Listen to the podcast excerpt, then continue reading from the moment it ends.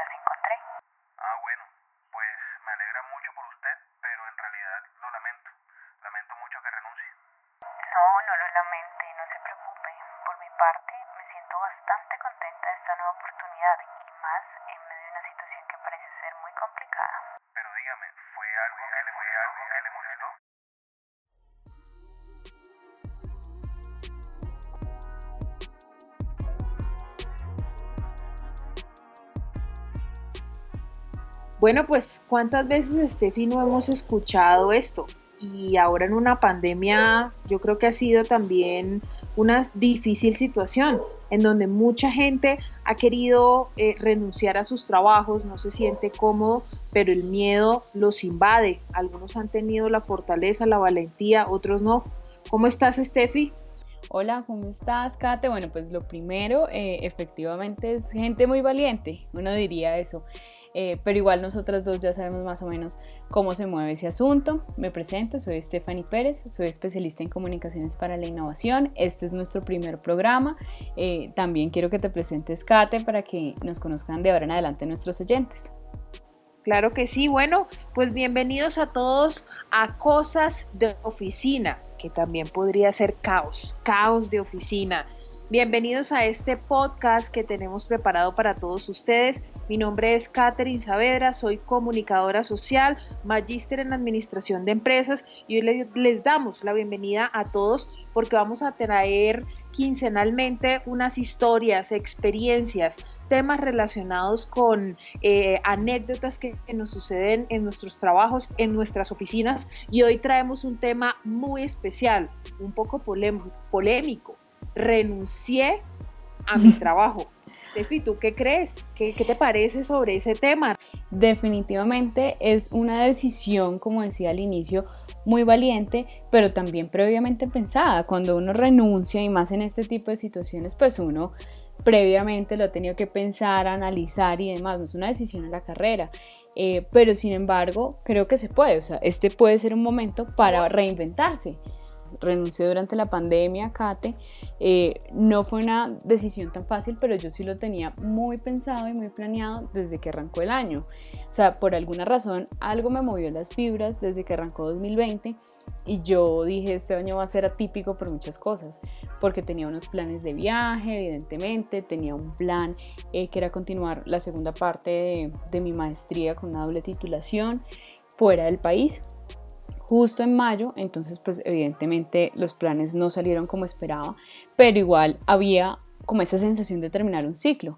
Entonces evidentemente se dio, eh, se dio bajo unas condiciones obviamente de presupuestos de ahorro que más adelante vamos a ver en el podcast qué se debe hacer si uno está como en ese plan y en esa transición y, y pues nada, tomé definitivamente la decisión. Jate, ¿a ti qué te motivó? ¿Tú cómo llegaste a esa conclusión?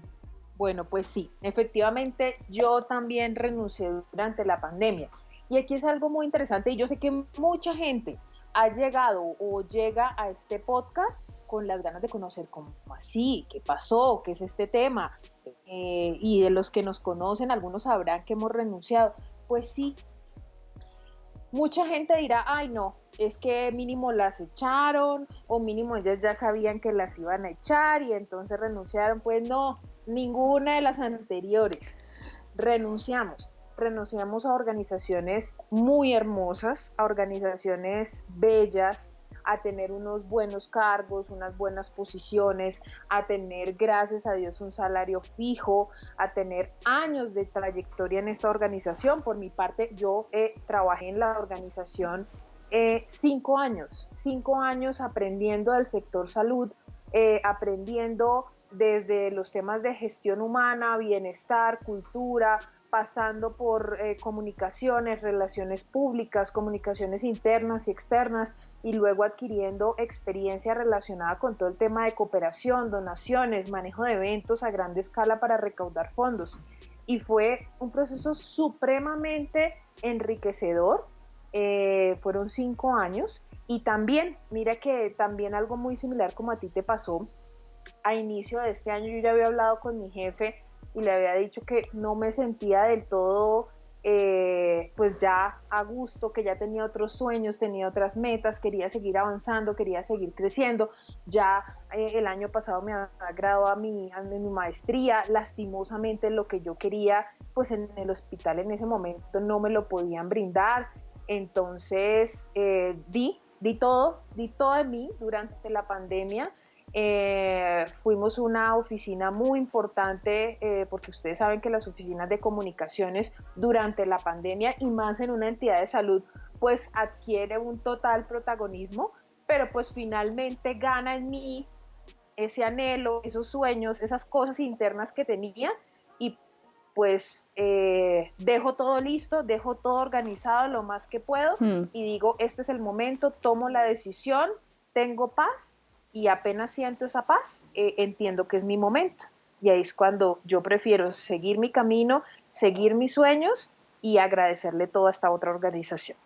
Yo no sé si a ti te pasó, Kate, eh, pero justo en este momento yo vi que era como la oportunidad perfecta para hacerlo. O sea, no es que estemos motivando a todo el mundo a que lo haga, porque eso es cuando uno ya siente la necesidad y necesita esa paz y esa tranquilidad de la que tú estás hablando, pero siento de que ahorita se están abriendo unas nuevas oportunidades, digamos que todo el mundo se está transformando y especialmente para nosotras y las carreras que nosotras tenemos y nuestra formación, pues se están abriendo un montón de oportunidades con esos cambios, eh, más que culturales, esos cambios de, consumo de hábitos que estamos teniendo.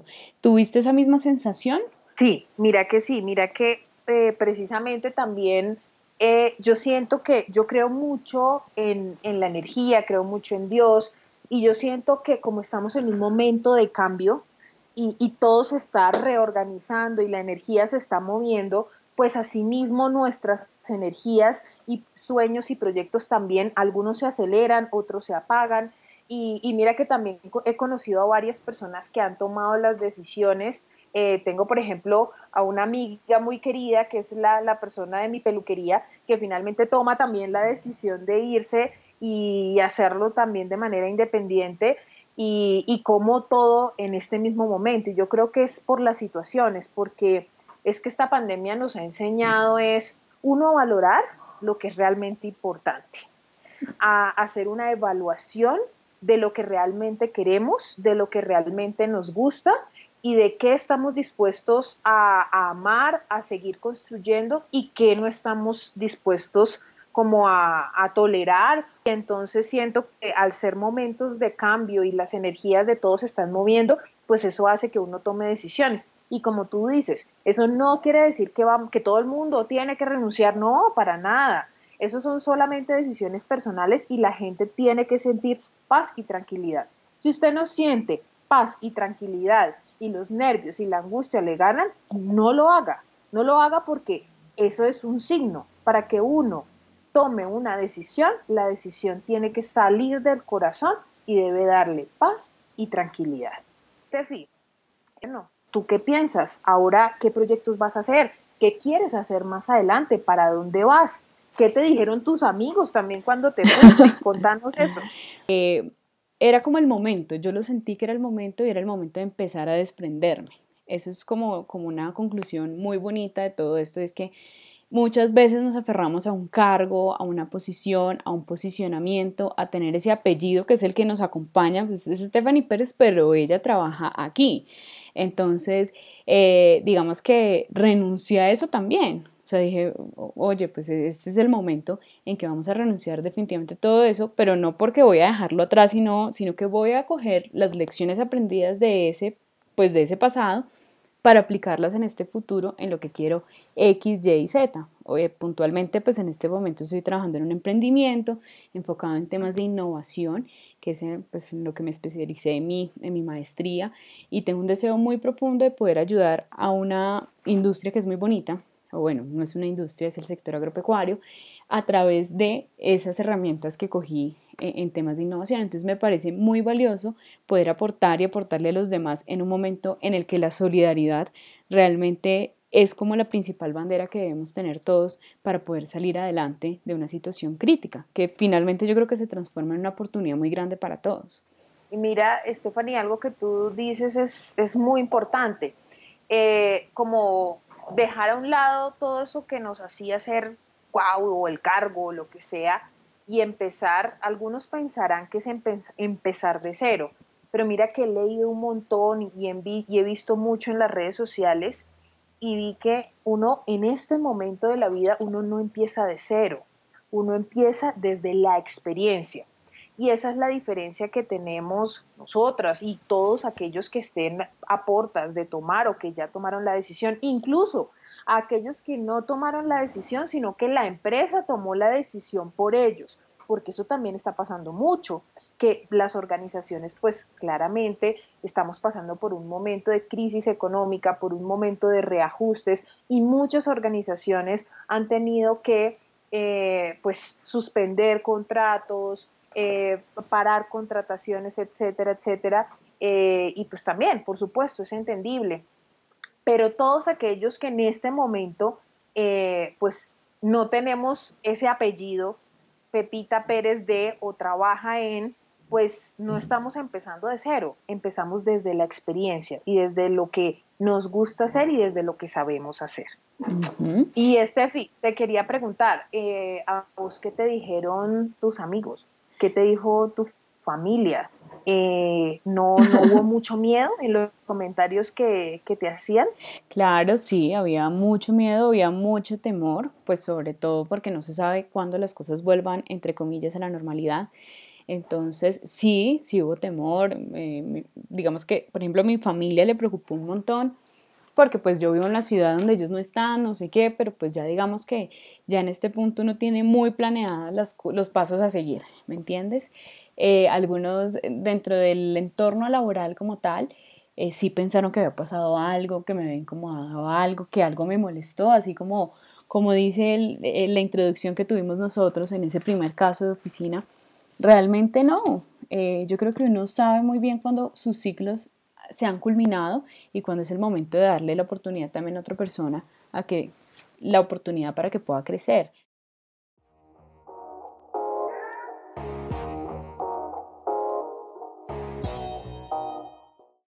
El presidente Iván Duque anunció que el martes 24 de marzo Colombia se unirá a la lista de países con cuarentena obligatoria.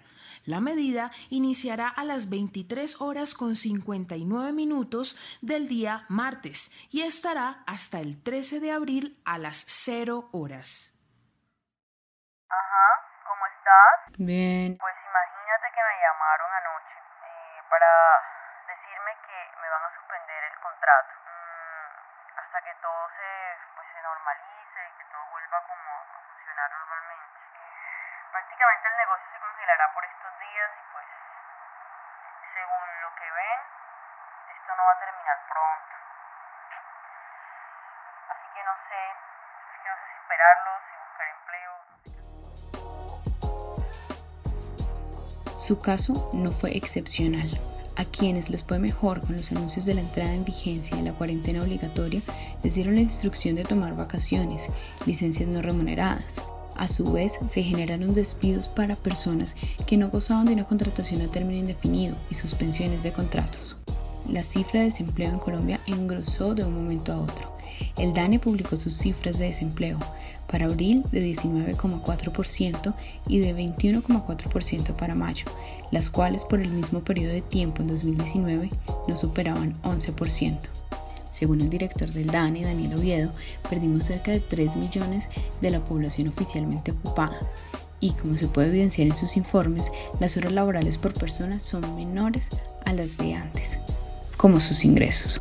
La reactivación de algunos sectores productivos también ha dejado un balance aterrador en el número de contagios y toda esta carga que vemos al desayuno, almuerzo y cena a través de los noticieros nos ha sumergido en una pesadilla.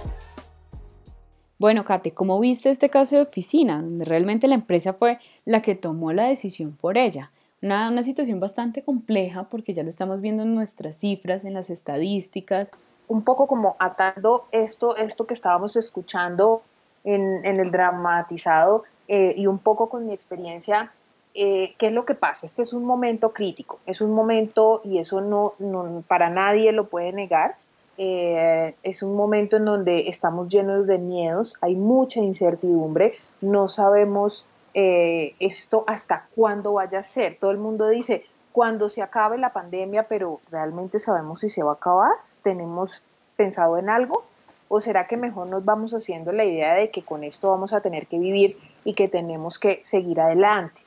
Entonces, bien sea que hayan tomado la decisión por ti o que tú la hayas tomado, siempre los comentarios van a ser cargados de miedo. Entonces, en mi caso, cuando, cuando yo estuve próxima a tomar la decisión, no fue fácil. Eh, estuve pues haciendo mi proceso, eh, estuve orando mucho, eh, hablando, teniendo el apoyo de mi familia, teniendo el apoyo de mi esposo, sobre todo siempre buscando que, que, yo me sintiera bien, que estuviera segura y sobre todo que estuviera feliz con la decisión que, que estaba tomando. No obstante, al inicio mucha gente, amigos que, que realmente no son tan amigos, te dicen como, ¿estás loca? O sea, ¿cómo vas a dejar tu trabajo? O como en algún momento mi mamá me dijo, pero usted es consciente que en los próximos meses, incluso en un año, usted no va a conseguir trabajo, porque no hay trabajo, no hay nada. O creo, y tú nos comentabas o me comentaste que un amigo te dijo, bueno, ¿y, usted renunció o la renunciaron? Mm. O sea, de todo eso pasa todo eso sucede. Cuando yo también me despedí de la gente es, ¿está segura? Eh, pero porque ya cuando ya había pasado la carta, eh, después de que ya me había ido, yo me fui un jueves y el viernes todavía la gente me estaba llamando, Kate, ¿estás segura? Ven, piénsalo.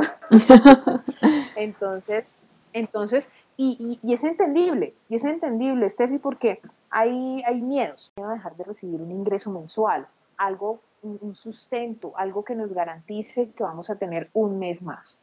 También tú decías unos temas importantes, miedo a dejar una posición, a que ya no me llamen eh, por, por, por, reconocida porque estoy en X o en Y organización, o porque soy jefe, o porque soy líder, o porque eh, tengo X cargo, eh, porque tengo apego a un cargo también.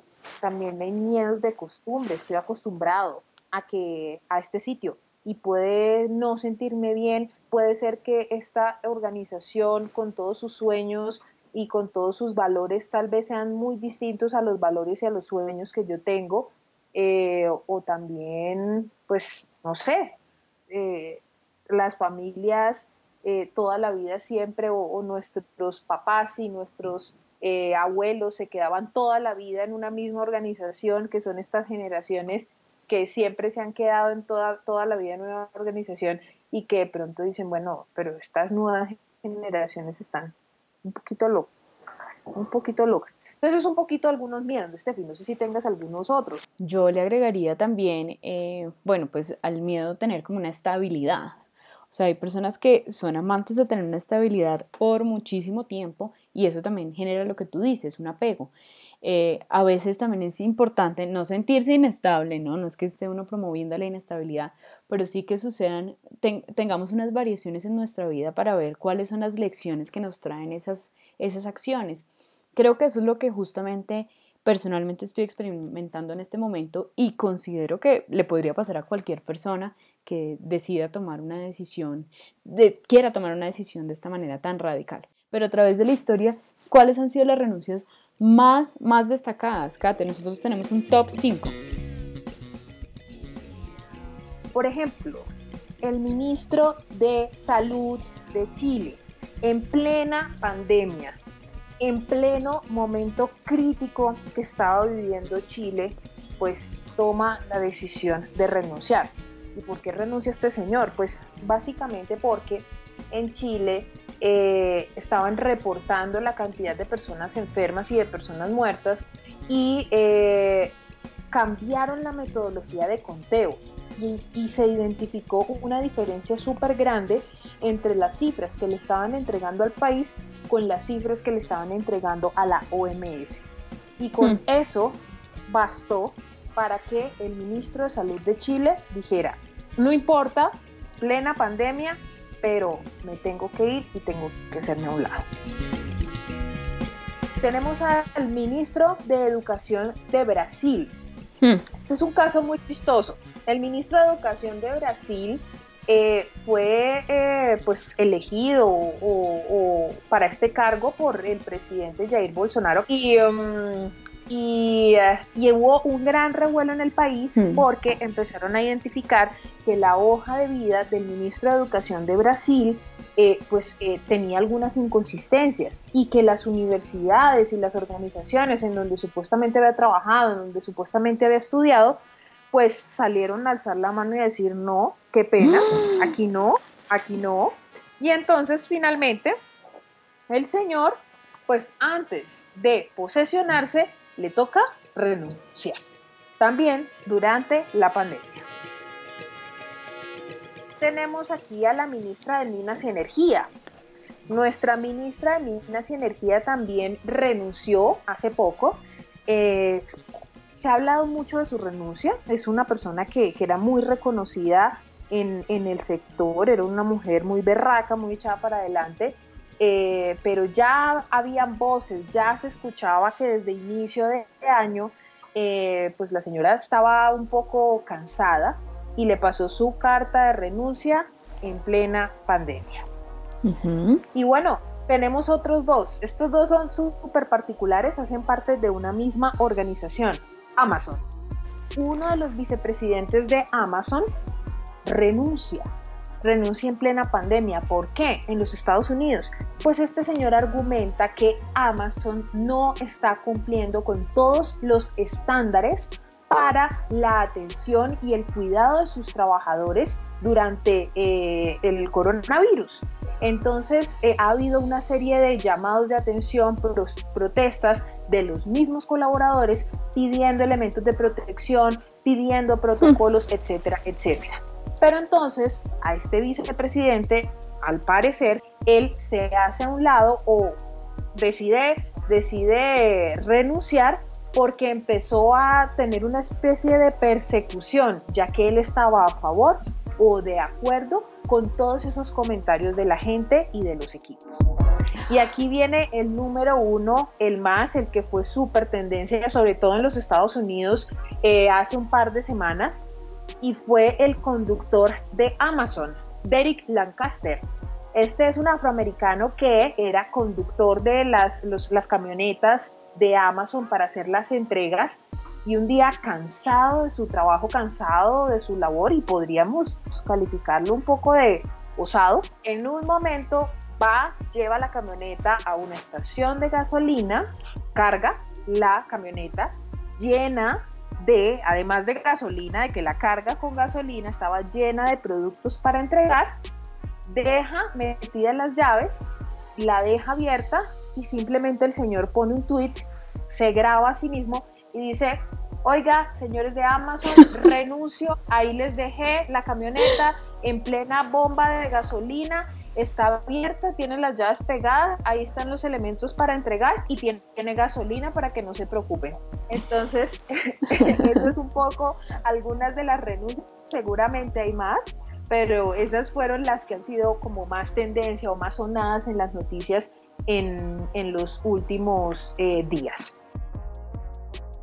Pero sin pandemia, obviamente bajo otras circunstancias, pues también hubo personas de gran importancia, personalidades a nivel mundial, quienes tomaron la decisión de hacerse a un lado, de apartarse del camino. Y es cuando uno piensa, oh, madre, eh, si esta gente lo hizo, pues, porque yo no? Es un trabajo, es un trabajo. Pues estas personas de la historia eh, trascendieron y trascendieron fue por las decisiones que tomaron, buscando sus sueños, su paz interior y poniendo primero lo más importante que era ellos, que era su vida.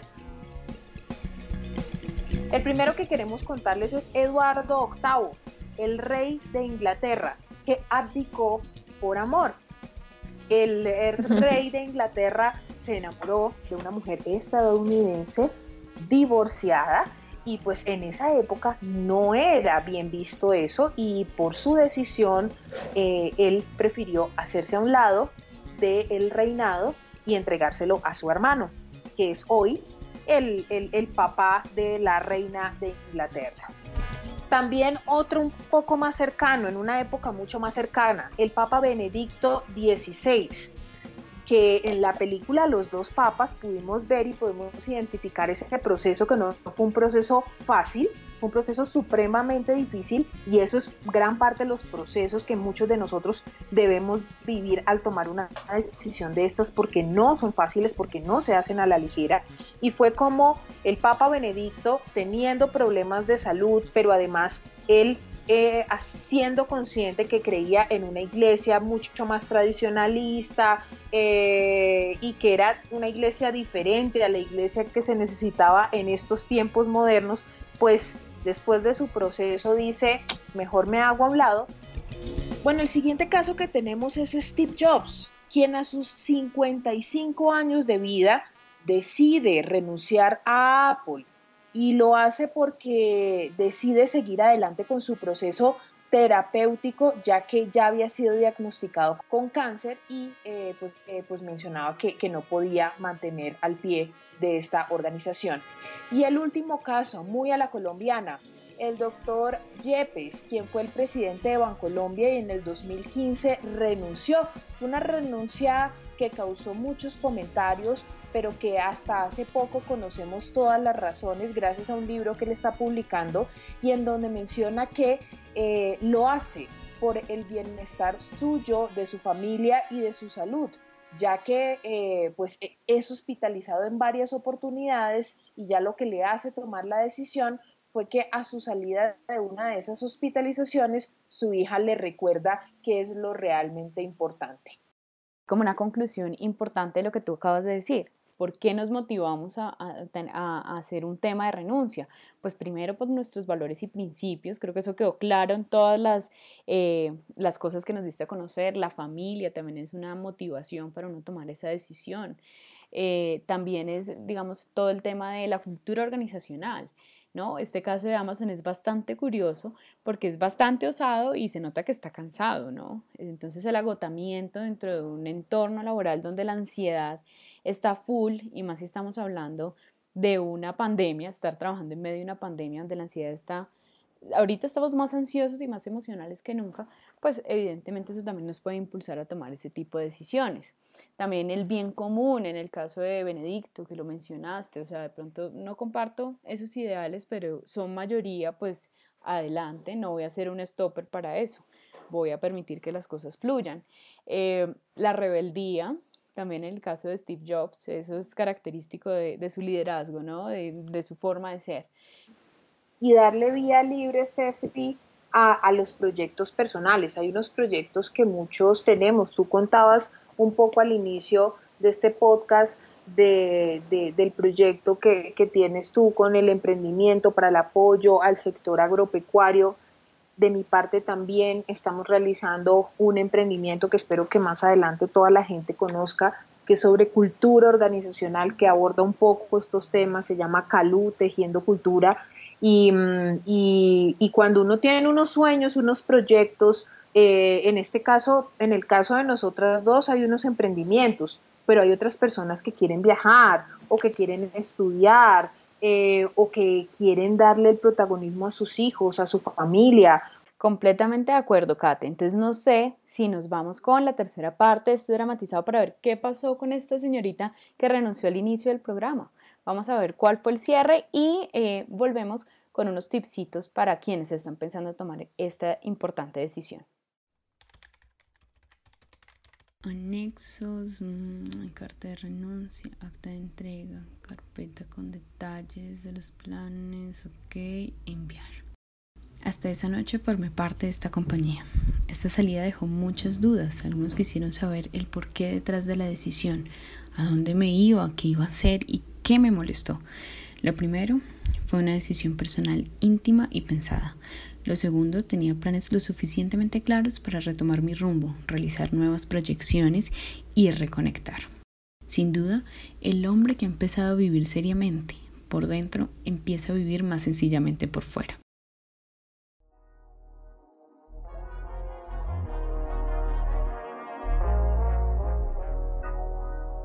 Finalmente nuestra amiga renuncia, claramente como estamos en teletrabajo, pues ella renuncia por teléfono.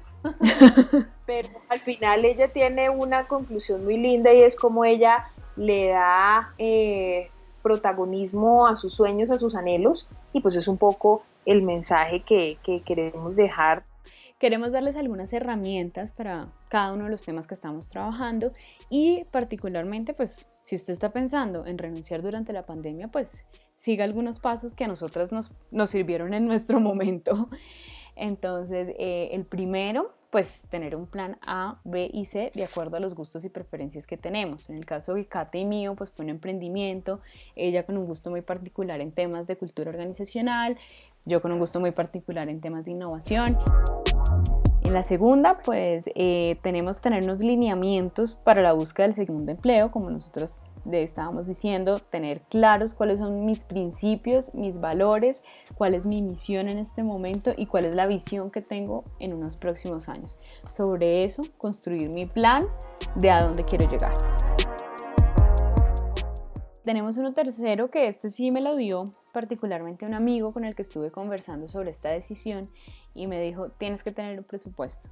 Y bueno, pues obviamente se acortaron algunos gastos, no sé qué, esto me da para tanto tiempo, eh, ser muy juiciosos con ese presupuesto, seguirlo.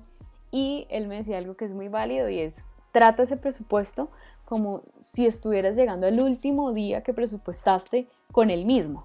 Entonces quiere decir, cuídalo de verdad. O sea, si te estás comprometiendo, hiciste esa pausa para, para tomarlo, entonces de verdad cuida esos recursos que tienes en el momento. Eh, entonces me pareció uno de los más valiosos porque lo que más nos preocupa es dejar de recibir ingreso mientras volvemos a tener un empleo que es el que queremos, soñamos y anhelamos, ¿no? Y ahí es clave, eh, Steffi, que pues si usted está pensando en renunciar y lo va a hacer sin tener otro trabajo, y que esto es más bien para el caso que estamos eh, abordando, pues ahorre, ahorre tiempo atrás, porque si usted sabe que va a tomar esa decisión, pues tenga ahí, su, como dicen las abuelas, su colchoncito. Realizar una llamada a las personas clave de su red de contactos. ¿Cierto? Comentarles algunos, sí, dependiendo de la confianza, comentarles las causas, pero más allá de hablar de las causas, es cuáles son sus futuras proyecciones. Empezar a alinear todo ese universo que tenemos hacia donde queremos enfocarnos. Tenemos un quinto, dibujar, pintar y diseñar un cronograma de metas para llegar a cumplir el sueño y establecer un step by step, o sea, cómo voy a hacer para pasar de A a B. ¿Qué tengo que estudiar para pasar de A a B? Porque también no es solamente eh, que el universo conspire a favor, no, uno tiene que realizar un plan de trabajo para llegar, para tener esa evolución. Otro, tomarse un día para no pensar más que en esa decisión y sacar un listado ¿Qué gano con esa decisión? ¿Qué pierdo? ¿Qué soluciones hay para que se pueda, para que eso que se pueda perder lo pueda recuperar? No, ese, ese punto es supremamente clave. Ese es un punto trascendental. Porque aquí voy a insistir en este momento y al final volveré a insistir o insistiremos. Y es que con este podcast no estamos invitando, con esta versión de este capítulo del podcast, no estamos invitando a la gente a renunciar. No, para nada. Quien está feliz en su trabajo o se siente bien o está tranquilo eh, y está ahí, pues hágale. Delicioso, rico. Pero si hay alguien que en este momento eh, eh, está pasando por un momento de angustia, de miedo, de ansiedad, de que no se siente tranquilo, de que tiene unos sueños y unos proyectos y son diferentes a la empresa, o que de pronto, eso también pasa, está viviendo por un momento de estrés súper grande en el trabajo, de momentos de, de, mucha tensión con su equipo de trabajo, con sus jefes, de malos tratos, cualquier situación que pueda estar sucediendo y que tienen miedo a renunciar, ahí es donde nace este podcast y la importancia de este podcast, porque es lo que Steffi y yo hubiésemos querido en algún momento escuchar, conocer, eh, que nos dijeran y que lo encontramos en libros, en textos, en eh, eh, procesos espirituales, en nuestra familia, en amigos, pero, pero, pero que no lo encontramos en, en ningún otro medio. Y, mucha gente está pasando por eso. Entonces, para que usted se sienta seguro y para que usted sienta paz y tranquilidad, haga listado, haga listado, revise qué es lo que, qué es lo que le trae de beneficioso eh, quedarse ahí donde está y qué pierde quedándose ahí donde está. Y asimismo, qué beneficios le trae hacerse a un lado y qué lo perjudica. Vamos con un séptimo, que es conversar de la decisión con su núcleo familiar o amigos más cercanos. O sea, no es para compartirlo con todo el mundo, sí creo que es una decisión muy íntima.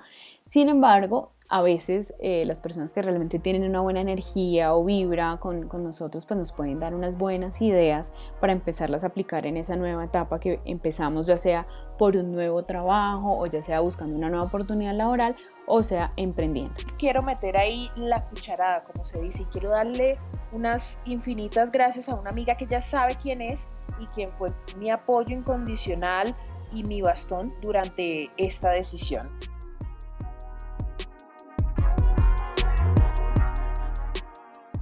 Plantear el terreno para la adaptación al cambio. Entonces, eh, desde un corte de pelo, yo me corté mochito el pelo cuando volví, tuve una experiencia afuera, volví a, la oficina y me corté el cabello, luego me mudé, entonces puede ser cositas pequeñas, pero que le puedan a usted exigir una pequeña adaptación al cambio. ¿Qué tal le vendría un cambio? O sea, eh, eh, no todos estamos listos o no todos somos personas capaces de adaptarnos fácilmente a los nuevos contextos. Tenemos un noveno, exaltar sus fortalezas, conocimientos y utilizarlas para mejorar su currículum. Eh, muchos obviamente se retiran para tener una mejor oportunidad laboral, entonces hacer como esa evaluación de lo positivo en primera instancia nos puede como levantar el ánimo, la autoestima y decir, bueno, eh, yo estoy hecho para, para estas y estas cosas, sin decir que no me merecía la otra empresa, no, es como decir, por mí mismo, cuál es mi proyección y hacia dónde quiero llegar. Eh, y eso se complementa con el décimo, que es hacer como el recorrido de todas las experiencias que usted ha tenido y todo lo que ha crecido. O sea, de verdad es impresionante cuando uno hace el ejercicio desde su primer trabajo, cómo lo hizo, qué hizo, qué aprendió, cuáles fueron sus logros y así va avanzando y cuando uno va terminando esa curva uno se da cuenta todo lo que ha crecido no solo a nivel laboral, sino a nivel personal. Y mira que en estos días estaba leyendo y encontré que en Japón eh, hay una empresa que se está haciendo súper millonaria porque en Japón las personas tienen miedo a renunciar. Allá hay una tendencia es que tú trabajas y te quedas en esa empresa muchos años y nunca dices nada y hay una, una empresa que se nació como un emprendimiento y es que renuncian por ti. Tú los contratas y, les das el poder y esa empresa se encarga por físico, por llamada, por donde sea, buscar al jefe, renunciarlo porque es tanto el miedo. A veces eh, renunciar no es fácil porque o tenemos miedo de enfrentar la empresa, miedo de enfrentar a nuestro jefe, eh, pero también tenemos los miedos que nos impone la sociedad a que no vayamos a tener X o Y cosa, a no tener la posición, como ya lo estamos diciendo, pero también eh, renunciar, ¿será que implicará en algunos momentos la gente pensará a renunciar a mis sueños, a que eh, quiero algo más grande y para eso necesito este dinero? Entonces, renunciar no es cualquier cosa. Renunciar no es cualquier cosa, es un tema serio, y por eso la invitación es a que si usted tiene en su corazoncito ese anhelo, ese deseo, piénselo. Hay gente que lo ha hecho. No, no sienta que usted está solo o que es el único eh, y nadie más en el mundo lo ha hecho. No, mucha gente lo ha hecho y ya lo demostramos. en, a lo largo de la historia, eh, incluso ahorita con pandemia. Hay gente que lo ha hecho, pero quienes lo hemos hecho es porque estamos seguros de la decisión y además sentimos paz y tranquilidad. Y esa creo que es la clave, Steffi. Yo también creo lo mismo, lo comparto, Kate. Y pues nada, muchísimas gracias por haber compartido tus historias en este espacio. Ya se nos está agotando el tiempo. Y pues eh, muchas gracias a todos los que nos están escuchando, porque la idea es que nos sigan alimentando con sus historias de oficina, porque todos tenemos caos, digo, casos de oficina que contar. Hasta la próxima, un abrazo, los queremos, chao. Chao, muchas gracias. Caos de oficina. Perdón, cosas de oficina, historias y anécdotas de 8, 10 y hasta 12 horas al día de trabajo en un podcast de 40 minutos. Somos Stephanie Pérez y Catherine Saavedra.